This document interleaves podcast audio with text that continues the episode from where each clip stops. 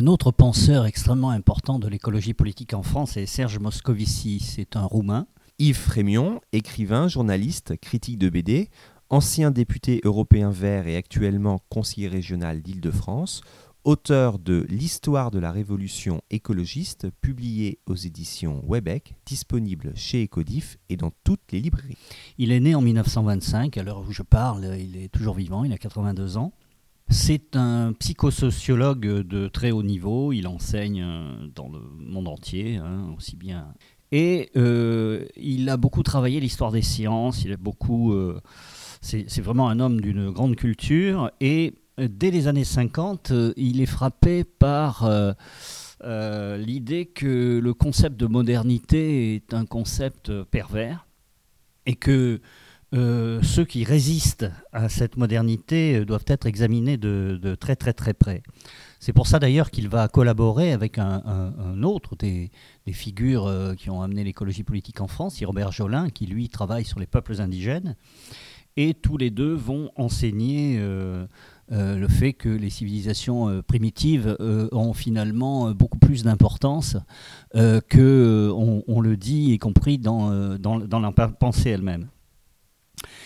Euh, c'est pour ça qu'ils vont organiser tous les deux, notamment avec un, des ancêtres euh, concrets alors de l'écologie en action, qui est le mathématicien Alexandre Grothendieck, euh, une série d'expositions, notamment une exposition qui a popularisé l'expression métro boulot dodo, puis une exposition sur l'ethnocide des, des, Indiens, mais aussi ils font le lien l'ethnocide de la culture paysanne, et ceci dès le début des années 70.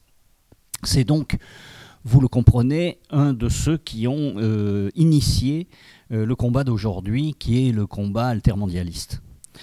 Euh, Moscovici n'est pas seulement un intellectuel, comme le sont la plupart des, autres personnes qui ont amené l'écologie politique en France, c'est un homme d'action. Il va participer au tout premier Amis de la Terre, et surtout, ce sont ces idées qui vont structurer non seulement les Amis de la Terre, mais bientôt toute l'équipe qui va être autour de Brice Lalonde.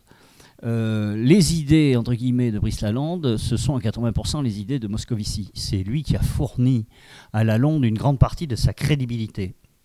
Et comme Moscovici ne veut pas exercer de fonction, ne veut pas euh, euh, vraiment entrer en politique, c'est évidemment Lalonde qui va profiter de la très forte pensée de Serge Moscovici.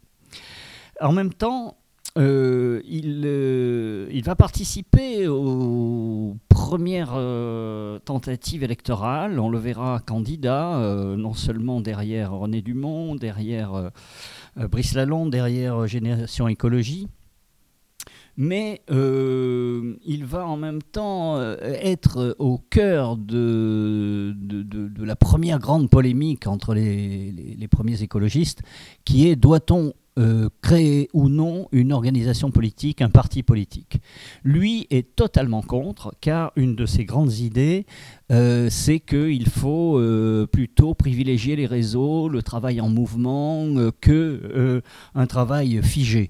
D'ailleurs, il, crée un concept qu'il appelle l'hétérarchie, euh, qui est pour, euh, un concept qui évidemment vise à faire disparaître celui de hiérarchie, et euh, ça explique bien quel, est son souci. c'est pas pas un hasard s'il va être un des, des gens qui vont penser le mouvement des communautés, qui vont s'inspirer de lui, même, même chez ceux qui évidemment ne l'avaient pas lu. Et euh, on pourrait croire avec tout cela que c'est un homme qui va être euh, plutôt euh, méfiant vis-à-vis de la raison. En réalité, non, c'est un homme de gauche, on pourrait même dire de la gauche de la gauche, si, si on prend les concepts d'aujourd'hui. Et en même temps, c'est profondément un scientifique, mais c'est un scientifique anti-scientiste. Et en cela, il est tout à fait exemplaire de tous ces grands scientifiques qui ont amené l'écologie politique en France, qui sont tous profondément des hommes de science et en même temps des profondément anti-scientistes. On a parfois du mal à comprendre ça, mais c'est euh, tout à fait important. Dernière euh, réflexion, euh, c'est un homme euh, qui s'intéresse de façon très large à tout ce qui fait l'écologie. On le verra par exemple employer l'expression écoféminisme après Françoise Daubonne. on le verra évidemment se battre pour enfin contre toutes les formes de totalitarisme, parce que comme roumain, il a connu, étant euh, euh, très très jeune, euh, la garde de fer romaine, donc qu'est-ce que c'est que vivre sous l'extrême droite? Pour la petite histoire, son fils est un cadre du Parti socialiste, Pierre Moscovici, qui a été ministre sous Lionel Jospin. Et après une petite éclipse de sa pensée, due peut-être au fait que l'âge venait et qu'il était un peu à la retraite, euh, on redécouvre l'œuvre de Serge Moscovici, ce qui est une bonne, bonne chose. Et euh, on peut lire ses entretiens avec Pascal Diby, qui est un de ses, héritiers, qui s'appelle Réenchanter la nature, car euh, c'est aussi un, un, héritier de la pensée de Max Weber sur le réenchantement du monde, qui est une pensée sur laquelle il serait temps peut-être que les écolos se penchent à nouveau.